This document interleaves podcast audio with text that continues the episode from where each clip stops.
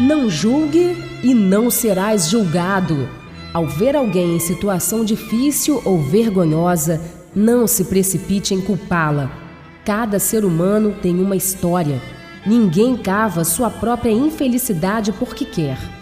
Se você tivesse vivido como aquela pessoa, tido as desventuras que ela teve e convivido no ambiente que ela viveu, pode ser que você estivesse até em situação pior do que ela.